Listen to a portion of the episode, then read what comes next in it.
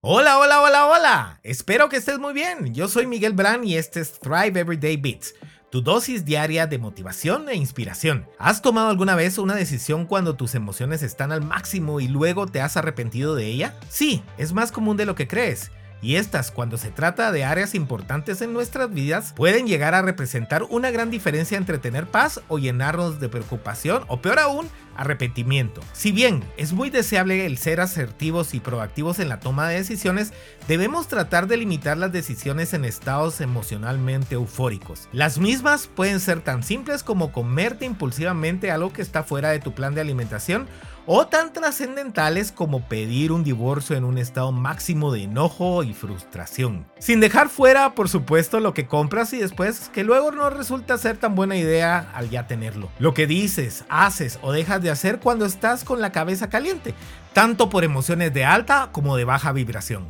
Y entonces las claves están en la atención y la calma.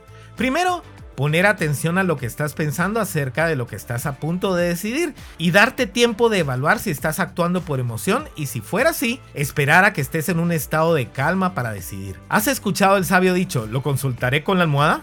Efectivamente puedes tomar mejores decisiones en la mañana, después de pedir guía al Espíritu Santo y antes de agitar de nuevo tus emociones con noticias, chats o redes sociales. En la mayoría de casos te vas a dar cuenta que la elección que ibas a tomar en realidad no te lleva por el camino adecuado según lo que quieres para tu vida.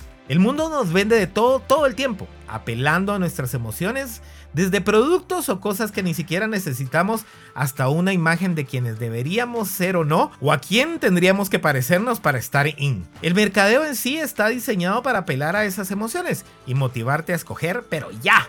Pero no tiene absolutamente nada de malo el decir te contesto mañana.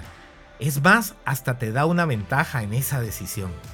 Como te mencioné en un episodio anterior, no se trata de darle largas al asunto más de lo que realmente sea necesario, pero tampoco se trata de ir por la vida acumulando trofeos de arrepentimiento por decisiones que tomaste en un estado emocionalmente alterado. Pero no te des palo, si pasas por esto frecuentemente, ahora que ya me escuchaste, tienes la gran oportunidad de tomar los primeros pasos para empezar a cambiarlo y así sentirte en paz por lo menos con la mayoría de cosas que decidiste. ¿Te dejé algo en qué pensar? Consulta con tu almohada. Comparte este audio con todos. Eso sí, no lo pienses mucho. Quién sabe, podrías cambiarle el día o la vida a alguien hoy mismo. Bendiciones.